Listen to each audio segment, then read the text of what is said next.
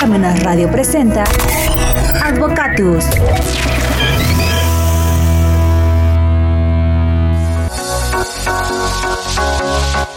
Hola amigos, ¿qué tal? Buenos medios días y como siempre, inmediatamente después de que suenan las 12 campanadas de reloj de catedral que se escuchan hasta aquí, hasta Parmenas Radio, damos inicio al programa Advogatus. Hoy, primero de mayo, inicia el quinto mes. Rapidísimo. estamos casi a la mitad del año. Pero, bueno, lo bueno es que estamos, que seguimos, ya con eso es ganancia. y bueno, como ven ustedes, nos acompaña hoy el doctor Edgar Tapia Lara. Hola. Víctor, qué mejor que empezar el mes aquí contigo. Muchas gracias, al contrario, al contrario. Sí, ahora sí, con tantas reformas hemos visto bastante seguidito, pero bueno, eso es bueno, ¿no? Y también nos acompaña Rita. Rita Díaz, hola Rita. Hola, bienvenidos de nuevo aquí y bienvenido doctor. Gracias Rita, un placer de nuevo. Un gusto tenerla aquí. Igualmente. Muchas gracias. Bueno, el tema de hoy es aspectos a considerar en el pago de la PTU 2022. Y doctor, si nos das permiso que Rita... Adelante Rita, tienes media hora para ilustrar. Notas, a ver qué pasa. Bien, entonces sabemos que el derecho a la participación en las utilidades es muy importante ya que además de ser un instrumento para contribuir a la redistribución de la riqueza y la justicia social, es un mecanismo de estimulación a la productividad de los trabajadores. Debido a esto es concebida como una retribución al esfuerzo productivo de las personas asalariadas. Por ello vamos a hablar un poco sobre los principios generales que conlleva esta PTU. La participación de las utilidades es un derecho de las personas trabajadoras que establece el artículo 123, apartado A de nuestra Constitución, en donde todas las personas trabajadoras que presten un, un, trabajo personal subordinado a una persona física o a una persona moral mediante el pago de un salario tienen derecho a participar en las utilidades de la empresa donde laboran. Son sujetos obligados a repartir dicha PTU las personas físicas y morales con actividades de producción o distribución de bienes o servicios que al ser o no contribuyentes del pago de ISR tengan trabajadores a su servicio mediante el pago de un salario. Esta PTU también va a tener ciertos objetivos, los cuales eh, son el ser un instrumento para desarrollar el equilibrio entre el trabajo, el capital y reconocer la aportación de la fuerza de trabajo. Otro de sus objetivos es mejorar la distribución de la riqueza y contribuir a elevar el nivel económico de las personas y de sus familias, por supuesto. Aumentar la productividad con el esfuerzo conjunto de las personas trabajadoras y empresarios para, para alcanzar una prosperidad en común. Dentro de sus fundamentos legales, ya el mencionado este 123, Además, también lo encontramos en la Ley Federal del Trabajo, en los artículos 117 al 131, en los cuales nos regulan los principios constitucionales. En la ley del impuesto sobre la renta, dentro de sus artículos 9, 109 y 111, establecen la forma en que el procedimiento a iniciar y resolver escrito de objeciones, así como la creación de funcionamientos de la Comisión Intersectorial para la PTU. También en el reglamento interior del SAT lo encontramos y en una resolución de la Sexta Comisión Nacional para la PTU de las Empresas, publicado en el Diario Oficial de la Federación el 18 de septiembre de 2020, en el que fija el porcentaje que deberá repartirse. Y por último, dentro de una resolución de la Secretaría del Trabajo y Previsión Social, por la que se da el cumplimiento a la fracción sexta del artículo 126 de la Ley Federal del Trabajo. Entonces vamos a ver un poco sobre cómo se calcula, qué aspectos vamos a tomar y vamos a darle entrada a nuestro invitado. Si nos puede apoyar. Gracias, Rita, con gusto. Fíjate que el resumen que hizo estuvo excelente. Ahora ya que ya, ya, no hay más nada que decir. Genial, Rita, te, este, te felicito. Gracias. Eh, resulta que pues esta participación de utilidades en las empresas de los trabajadores se abrevia con tres letras, ¿no? Mm. PTU. Sin embargo, como ya vimos, tiene un alcance en primera instancia constitucional, claro. otro laboral y otro fiscal, y tiene mucho más, pero bueno. Eh, lo que nos envuelve a nosotros como profesionales inmersos a lo mejor en, en, la contaduría, en el derecho, precisamente son esos tres aspectos. Porque primero debo de ver lo que me cita el 123 en su fracción novena. Y ahí me habla de que va a haber una Comisión Nacional de Participación de Utilidades, la cual va a determinar el porcentaje que yo debo de aplicar. Comisión tripartita. Exactamente. Ahí participa gobierno, participa eh, patrón y participan trabajadores. Entonces, en teoría, debería de ser justa, ¿no? La última reunión la citaba Rita, la publicación en septiembre de 2020, donde con base a las investigaciones que la misma Ley Federal del Trabajo y la misma Constitución le faculta, este, pues deciden mantener el 10%. Bueno, yo desde que recuerdo que soy contador, siempre para mí ha sido el 10%. No sé, Víctor, si tú tuviste oportunidad de manejar otro porcentaje, pero... No, ha habido cambios. Y es, antes de que inicies y te arranques así como poseído, a mí me sorprende la capacidad de los contadores porque si hacemos durante todo el año una línea del tiempo, no terminan una y ya se metieron en otra o ya los metieron en otra y otra y otra y otra y otra. la semana pasada nos hizo favor de venir el doctor este Barrena, Gerardo y este, y pues estábamos ahí por concluir el mes de abril.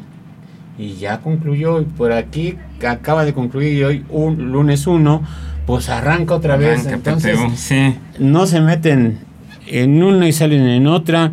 Me sorprende que el ritmo que llevan los contadores. Fíjate que es en la actualidad. Eh, por un lado, sí, sí es cierto, los contadores, porque nosotros somos los encargados de, de hacer ese tipo de gestiones, ¿no? Pero para el empresario también resulta estresante, ¿no? Claro. Eh, resulta que le acabas de decir, oye, este, tenemos que pagar tal impuesto anual. Y va, va descansando, se va recuperando y dice, oye, ya viene la participación de utilidades en las empresas. Bueno, lo que he dicho, pues es, no te estreses, ¿no? El hecho de que pagues ICR y pagues PTU, pues quiere decir que tu negocio va bien. Claro. Entonces, para pagar y para repartir. Exactamente. De otra manera, si tú no pagaras ICR, tuvieras pérdida y no pagaras PTU, pues quiere decir que algo pasa en tu negocio y eso sería todavía más preocupante, ¿no? Pero sí, bien es cierto, ¿eh? empezamos desde el mes de enero y no paramos hasta el mes de diciembre, entonces... ¿Cuándo descansamos? ¿Cuándo descansamos? Exactamente. Y digo, padre, pero sí desgastante. Llega el momento, eh, tuvimos momentos, por ejemplo, ahorita con los cambios de declaración anual de personas morales, sobre todo, en abril que andábamos, pues ahora sí que agotados ya mentalmente y físicamente también. Pero bueno, sabíamos que teníamos que seguir. Como vamos a ver ahorita, para todo existen plazos. Es decir, hablando precisamente de estos plazos, muchas veces la pregunta o la costumbre o lo mediático dicen, ah, pues en mayo las utilidades, ¿no? Sin embargo, no es que esté estipulado en la Ley Federal del Trabajo como fecha tal el mes de mayo. ¿De qué va a depender? De la fecha límite del pago del impuesto. O bien, en el peor de los casos, la fecha en que tú presentes tu declaración anual. Si nosotros nos vamos para Morales, teníamos 31 de marzo. En este año en particular se fue hasta 2 de abril. En el caso de personas físicas teníamos 30 de abril, tenemos hasta el día de mañana, porque bueno, pues hoy es inhábil, pero el 2 de mayo se nos vence el plazo también. Si yo me espero y lo presenté hasta el 2 de abril y lo voy a presentar hasta el día 2 de mayo como empresario, bueno, pues a partir de ahí empiezan a correr 60 días. Entonces, una vez que transcurren esos 60 días, es cuando surge la obligación del pago como tal, o sea, es la fecha límite, se te deberá de pagar durante ese lapso de 60 días. Entonces tendríamos que cuantificar, no siempre va a ser mayo, en algunos casos puede ser junio o bien puede ser una fecha posterior. Si yo por cualquier situación no presenté mi declaración anual en forma este, oportuna y la presento en forma extemporánea, a lo mejor si soy moral y la estoy presentando hoy, pues tengo de a partir de ahí 60 días, ¿no? Y de igual manera las personas físicas. Entonces, todo es plazos, todo es tiempo, ¿no? Claro. Para que haya utilidades. Existe, eh, desde la misma constitución nos habla de un concepto que se llama renta agravable, ¿no? Eh, yo antes de llegar a la renta agravable quisiera citar que por obligación, como bien lo decía también Rita, pues todas las empresas están obligadas al pago de la PTU. Sin embargo, no está considerada, aunque depende de una relación laboral, no es una prestación. Bueno, ¿de qué depende? De que haya utilidad. ¿Cómo vamos a ver si hay utilidad? Si hay renta agravable. Existen diferentes regímenes en la ley de impuestos sobre la renta. Voy a citar cuatro de los más importantes. Voy a empezar con las morales.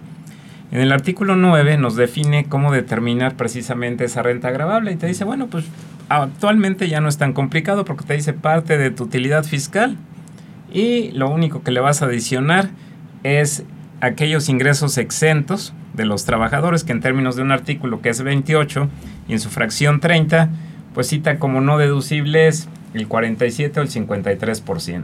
Entonces ya sea ese 47 o 53 que tú quitas como no deducible, para efectos del APTU lo puedes restar. ¿Y cómo llegó esa utilidad? Bueno, pues te dice parte de tus ingresos acumulables réstale tus deducciones autorizadas, réstale también la PTU que pagaste en el ejercicio que corresponde al ejercicio anterior y sobre eso réstales los ingresos exentos de los trabajadores que no podías deducir. Y eso va a ser tu renta agravable. Ahora, ya tienes esa renta agravable, ahora sí por el 10% y es lo que se va a repartir a los trabajadores. Eso es para lo que conocemos como personas morales, régimen general de ley. Posteriormente, el artículo 212, que nos habla del nuevo régimen que surgió a partir de 2022, el famoso RECICO, te dice, observa lo que dice el artículo 9. Sin embargo, ahí hay un cambio, porque ahí no te habla precisamente de ingresos o deducciones sobre devengado, sino este régimen trabaja sobre flujo. Entonces, sí hay una variación. En la, en la que yo citaba primero, no importa si cobraste o no las facturas, no importa si cobraste, si pagaste o no tus gastos, los puedes, se consideran ingresos y deducciones autorizadas. En el caso del reciclo, no. Tuviste que haber cobrado esos ingresos, tuviste que haber pagado esas deducciones, ya los pagaste. Ahora sí, ingreso menos deducción pagada, menos PTU, igual menos este, salarios no deducidos exentos de los trabajadores. Es decir, lo que hay de liquidez en la empresa. Eso es la renta agravable para efectos del nuevo régimen reciclo. Nos vamos a personas físicas. El artículo 109 nos cita precisamente un procedimiento similar al de la moral, te dice utilidad fiscal y aquí igual es, deben, es este flujo de efectivo, ingreso cobrado, deducción pagada, menos PTU pagada en el ejercicio, menos salarios no deducidos en términos del artículo 28, renta agravable y tampoco hay pierde. Para los reciclo personas físicas, estos pues son un caso peculiar, ¿por qué? porque para efectos de la determinación del ICR no utilizan deducciones. Es decir, es el ingreso percibido por una tasa. Sin embargo, para efectos de la PTU, si te dice, ah, toma tu ingreso percibido y facturado, ahí está clara que debe ser percibido y facturado, y réstale los pagos, ahí no te habla de deducciones, porque el régimen no contempla deducciones, dice los pagos por adquisiciones, los pagos por servicios y los pagos por uso o goce, que sean estrictamente indispensables para la realización de la actividad y en su caso los salarios correspondientes y la PTU pagada. Y nuevamente llegas a la renta agravable. Entonces, ¿hay renta agravable? Sí, hay renta agravable. Bueno, pues hay que pagar. ¿Cuánto debemos de pagar? Era lo que citábamos con base a la Comisión Nacional. Ha establecido el 10%, sigue vigente. Agarro mi renta agravable, la multiplico por el 10% y esa es la cantidad que se va a repartir a los trabajadores. Antes de continuar con el procedimiento, existen algunas empresas que a pesar de estar obligadas eh, tienen, el, tienen ciertos beneficios o tienes excepción. Por ejemplo, empresas de nueva creación en su primer año no tienen obligación de pagar.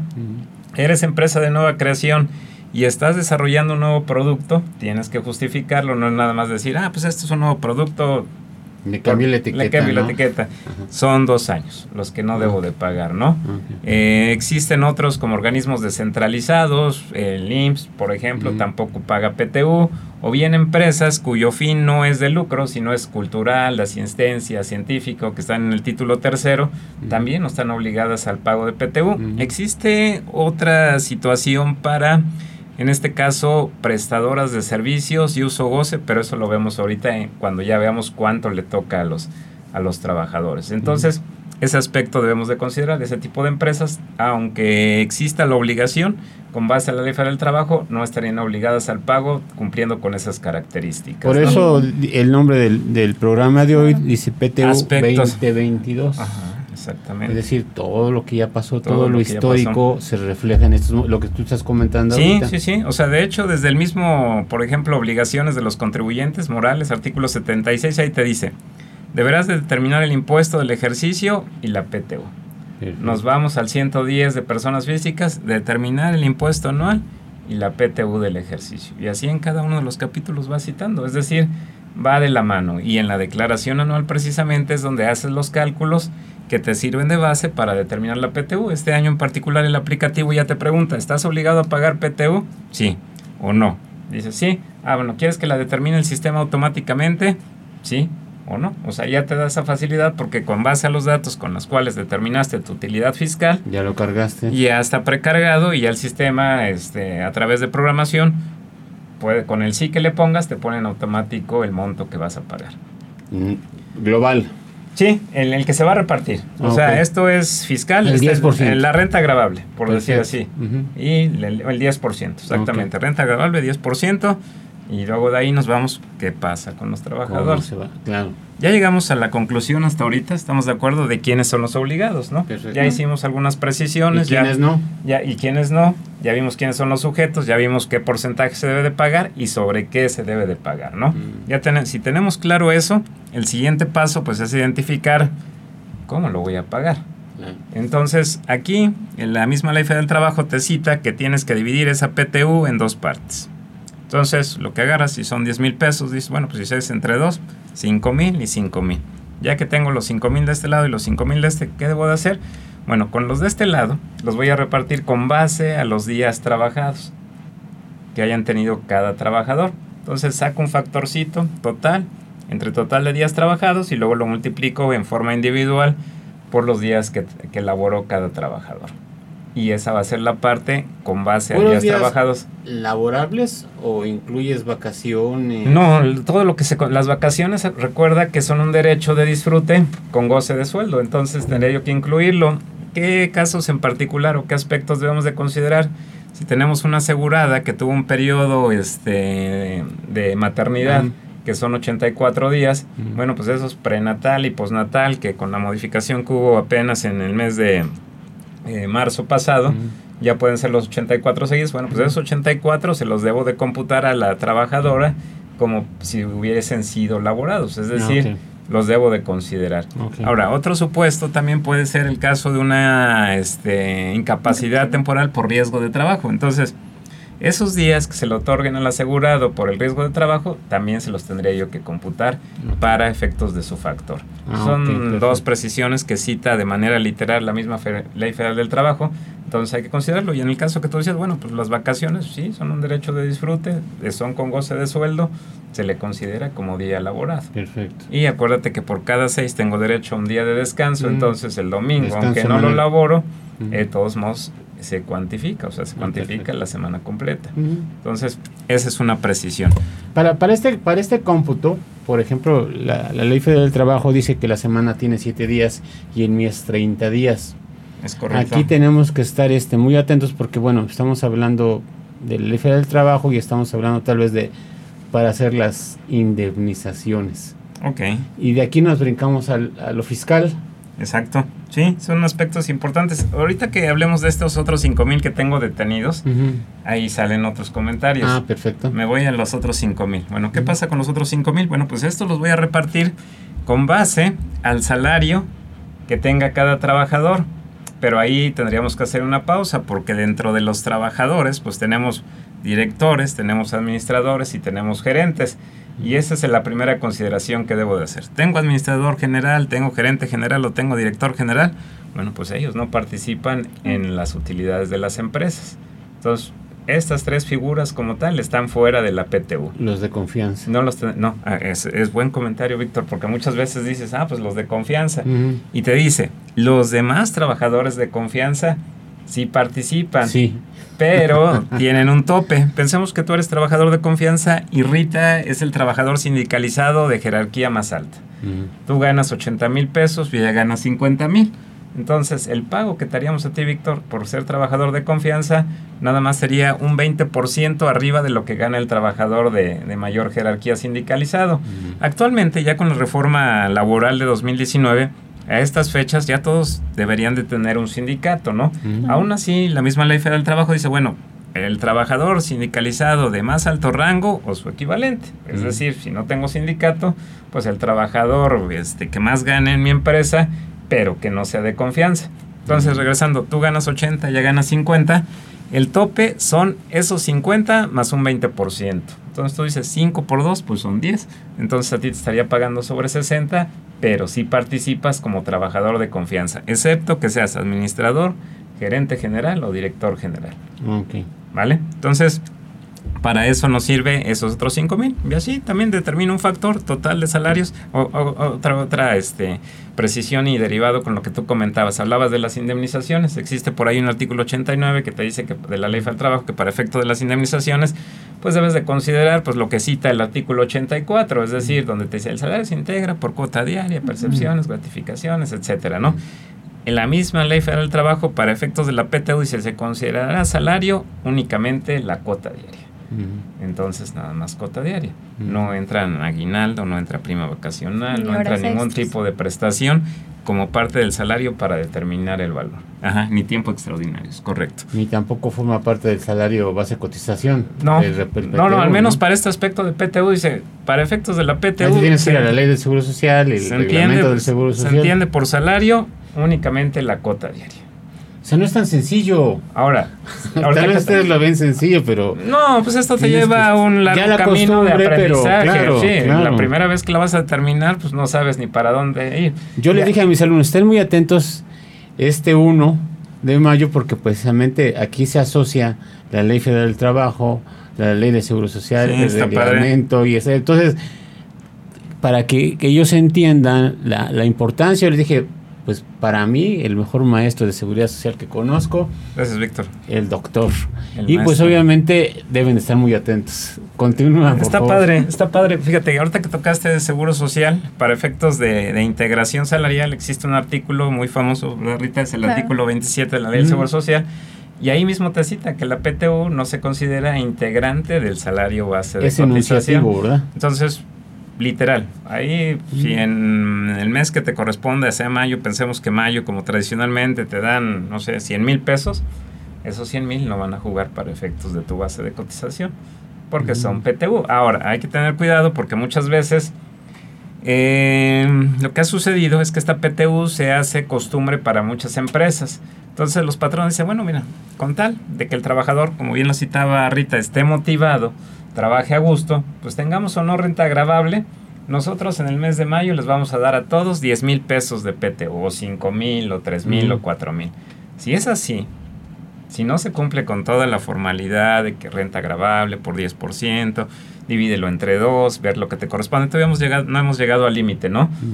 Y tú dices 3 mil pesos para todos, esos 3 mil sí los tendrías que considerar, sí te los va a considerar el IMSS como una variable, porque ya se perdió la naturaleza eh, o el origen de la PTU. O sea, sí dice ahí PTU, pero ya no es PTU porque tú lo estás designando con un criterio que a lo mejor no tiene justificación. Siempre dice, simplemente hiciste un cálculo y dices, ¿cuántos trabajadores tenemos?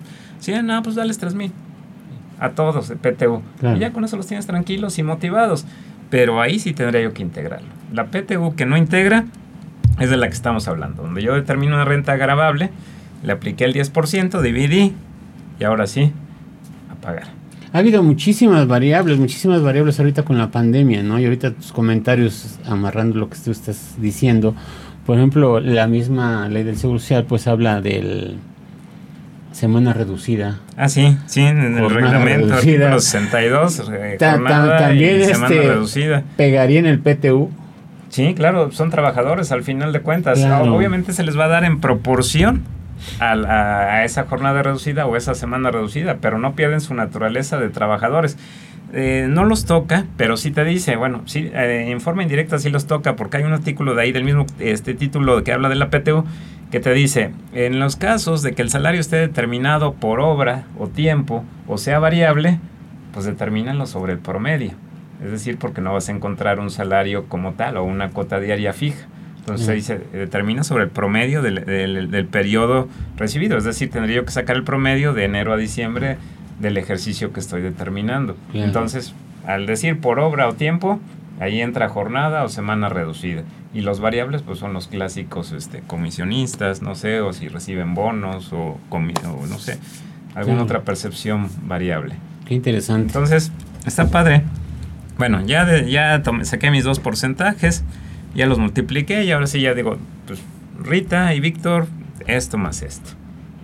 Ahora, a partir del ejercicio 2000, bueno, de una reforma que viene el 23 de abril de 2021, que se publicó junto con la famosa reforma este, laboral de servicios especializados o de outsourcing, como se conocía, pues ahí establecieron otro límite, porque ahora te dicen, bueno, ya, ya determinaste que le tocan 100 mil y 80 mil. Ahora resulta que no le puedo pagar como más, digo, sí le puedo pagar más, pero está topado como máximo el promedio de los últimos tres años o bien tres meses de salario y te dice lo que más convenga al trabajador. Ahí es el artículo 127, fracción 127, fracción octava, exactamente. De hecho, si tú te vas a ICR, te cita tres importantes. 123, fracción novena, inciso tal, y te cita el 120, que es el que te dice, te habla de la renta agravable, luego se va al y al 127, que ahí vienen otras reglas adicionales. Entonces, esa es, eso es la última reforma que sufrió la PTU, que apenas la vamos a aplicar, bueno, la aplicamos cuando terminó el ejercicio 2021 para el pago de la de 2022 y ahorita 2022 es el, el segundo este, camino de, de aprendizaje. Ya hay un techo. Existen muchas dudas, ¿por qué? Porque en muchos de los casos dices, bueno, yo determino una renta agravable de tanto, a lo mejor 10 millones, esos 10 millones los divido entre dos, son 5 millones y tengo 5 trabajadores. Y yo provisiono para efectos del cierre de mi ejercicio y afecto mi resultado contable por esos 10 millones, ¿no? Y cuando yo lo aterrizo a lo que dice el 127 fracción octava, pues resulta que no le voy a dar un millón a cada trabajador, si el trabajador no se gana 100 mil pesos, tres meses de sueldo son 300 mil. Y si el promedio que yo le venía pagando es inferior a esos 300 mil, o pensemos que me da 500 mil, pues le voy a pagar 500 mil. Y eso es lo que le voy a pagar. Entonces 5 por 3 son 2 millones y medio. Yo provisioné 10 y dicen, ¿y los otros 7, 5? ¿Cómo los cancelo? La ley, la ley federal del trabajo te dice, PTU, que no repartiste, súmala a la del ejercicio este, posterior. Entonces, queda ahí un tema contable, ¿no? Ah, Porque son 7 millones y medio que yo afecté mi, mi, utilidad. Y entonces yo escuchaba en los cursos que hubo aquí de declaración anual quien decía, bueno, pues, ¿por qué no te adelantas antes de presentar tu declaración anual? haces el cálculo y ya nada más provisiona con base a lo que vas a pagar. Pero pues era una situación hasta cierto punto de, de riesgo, ¿no? Pero son interpretaciones, por eso te digo que todavía estamos en esa línea de aprendizaje, porque tampoco hay una, este, eh, por parte de la autoridad una pronunciación, ¿no? Donde diga, a ver, tranquilos, provisiona con base a lo que pagas o lo que el excedente que no pagaste, pues súmalo, pero así te lo vas a llevar por mucho tiempo y contablemente te va a estar perjudicando, porque al, al final está reflejando una utilidad menor que la real, ¿no? Entonces por ahí tendrías que conjuntar eh, también normas de información financiera, pues para que no te afecten la presentación de tus estados financieros, ¿no? Más allá de la parte fiscal, porque ahí pues sí estás cumpliendo, ¿no? Si estás queriendo ver adelante, pero pues ahora de una forma mal hecha, ¿no? Antes de que nos gane el tiempo, me interesaría sí, está muy interesante el programa. Sí, me, me, gustaría dejar claro que muchas veces nos preocupamos por todo esto que ya platicamos. Sin embargo, en materia laboral tenemos que formar una comisión mm. y esta comisión debe de presentar un proyecto y hay un periodo de entrega, hay un periodo de observaciones y la comisión está obligada a darle solución. Y ahora con el, yo siempre lo he citado en las últimas ocasiones que he venido, con el poder que tiene ahora la Secretaría del Trabajo y Previsión Social, si te fiscaliza, pues te va a generar un problema, porque te va a decir, ¿dónde está tu comisión? ¿Dónde está tu proyecto? ¿Dónde lo presentaste? ¿Dónde están las observaciones? Bueno, no hay observaciones. ¿Dónde te firmaron los representantes de los trabajadores? Te dice igual el número de trabajadores, igual el número de patrones. Entonces debes de cumplir con esa formalidad porque si no te va a generar multas. Y creo que tú traías este, algo preparado de, de, multas, ¿no, Rita? Pues, ahora sí que no sé cómo andemos de tiempo. Claro, pues la adelantamos, claro pues precisamente para, dentro de nuestro artículo 994 de la fracción segunda de la Ley Federal del Trabajo es donde señala las multas en su fracción segunda que va de 250 a 5000 veces la UMA que eso a nivel pesos expresa una cantidad de 25.935 a 518.700. Y son por trabajador. Exactamente, es de suma importancia mencionar que este artículo establece que solo un acto o omisión se afectan, que afecta a varios trabajadores va a erradicar la multa sobre trabajador, precisamente. Ahorita con UMA de 9622 Sí. Está, claro. está complicado, entonces hay que tomar en cuenta todo el contexto la verdad es que no nos alcanza el tiempo. Pareciera que estamos platicando cinco minutos y vi que ya... Mientras no levante su manita, Mirna, tú síguele. Mi, cronómetro que ya no está ganando. Entonces, esto de las sanciones hay que considerarlo, te digo, lo del proyecto.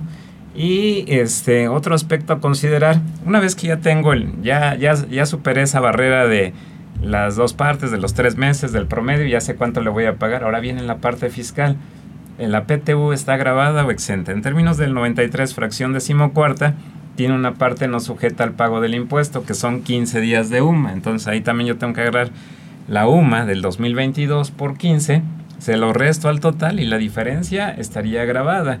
Esto muchas veces tiene un efecto de retención excesiva a los trabajadores. Sin embargo, en el mismo reglamento de la ley del impuesto sobre la renta te da pauta que apliques un procedimiento alternativo te dice, determina una tasa real y con base a esa, a esa tasa real resta el impuesto exclusivo de la PTU. Aquí el tema es que no es obligatorio, es opcional. El beneficiado es el trabajador, entonces todo depende del sentido social que tenga en este caso la, empresa para aplicarlo o no, porque sí va a este, implicar carga administrativa adicional para el área de, contabilidad, el área de recursos humanos o quien esté encargado de la determinación. Que ahora con todos los, eh, la, este, la tecnología, pues hay programas que ya te dicen aplicar este artículo 96 o 174. Si está bien configurado, pues ya nada más le pones 174, a lo mejor haces unas pruebas selectivas, validas que esté correcto y dices, bueno, pues yo ya cumplí haciendo que la retención específica de la PTU pues sea la, sea la correcta, ¿no? Entonces te decía, aspecto constitucional, aspecto laboral y aspecto este fiscal, ¿no? Que también hay, hay que tomarlo en cuenta y si lo llevamos pues al de ahí lo podríamos llevar todavía hasta el impuesto sobre nómina, ¿no? Entonces, sí, tiene sí, claro. muchas este, diversidades. Ah, última. Para aquellos prestadores de servicio o de arrendamiento o que cuidan bienes que dice que generan rentas, este, intereses y demás, está topado a un mes de salario. Eso muchas veces no lo toman en cuenta, pero si yo soy prestador de servicios, sociedad civil, ¿cuánto le tengo que pagar a mis trabajadores? Un mes de salario de PTU. O sea, rompe todo el esquema que comentamos, ¿no? Soy arrendador, tengo bienes, los estoy rentando, tengo trabajadores, un mes de salario y con eso ya cumplí. También está citado de manera literal en la Ley Federal del Trabajo. Claro. Pues espero, Víctor, que haya sido de, de utilidad todo esto que, que platicamos. La verdad es que muchas veces quisieras abundar más, pero pues ahora sí que el tiempo es oro y es lo que nos permite. Fue el tiempo y el tiempo nos come. Pues muy interesante, la verdad, este en muchos aspectos puedes decir como tus palabras te voy a preguntar si beneficiaba o no beneficiaba al trabajador este, este tipo de reformas. Pues yo te diría que depende, ¿no? Para quien trabaje. Hay empresas que sí generaban una utilidad eh, increíble, ¿no? Y a lo mejor aunque el volumen de trabajadores era alto, aún así la partecita que les correspondía pues era, importante. dinero. Pues se dice por ahí que parte de la negociación entre empresarios y el gobierno fue precisamente este tema, porque pues nada tenía que ver en particular una reforma de PTU con otra que tenía un fin específico que era la del outsourcing, ¿no? Ah, outsourcing y ah, vacaciones, ¿no? Estaba ahí juntando Entonces, pues sí, hasta cierto punto yo diría que les aseguro tres meses de sueldo como tal. Algunos pues sí les, sí les perjudicó, a otros eh, no, porque a lo mejor les daba, no sé, menos de esos tres meses de sueldo y ahora, y ahora te, o nada, y ahora te dicen, bueno, pues compara, si eran 10 pesos contra 30 mil, que son los tres meses de sueldo, pues le tienes que pagar los 30 mil y ahí sí hubo un incremento, ¿no? Pero hubo quien a lo mejor recibía, no sé, 500 mil y gana 100 mil, pues 3 por 3 son 300, ya le quitaron 200, ¿no? Entonces, por sí, como dicen, todo depende dónde estés. Eh, no podemos decir, ah, sí les perjudicó en general o no les perjudicó.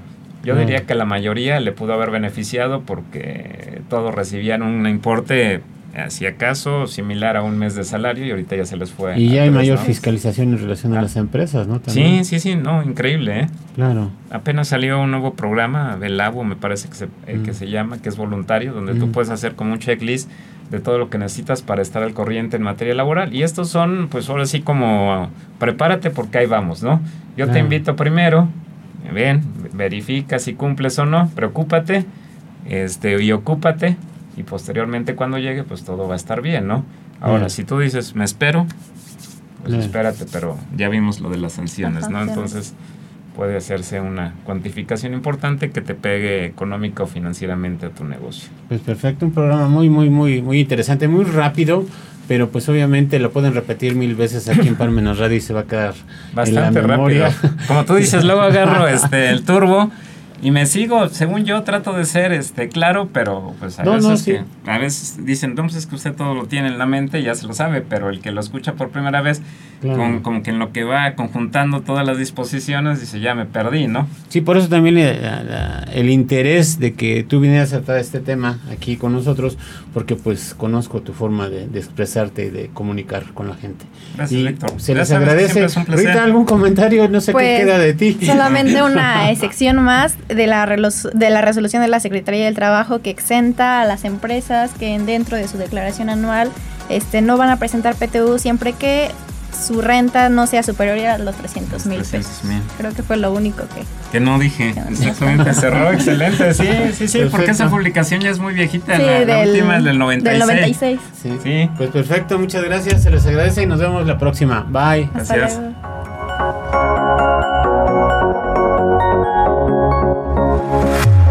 Parmenas Radio presentó Advocatus.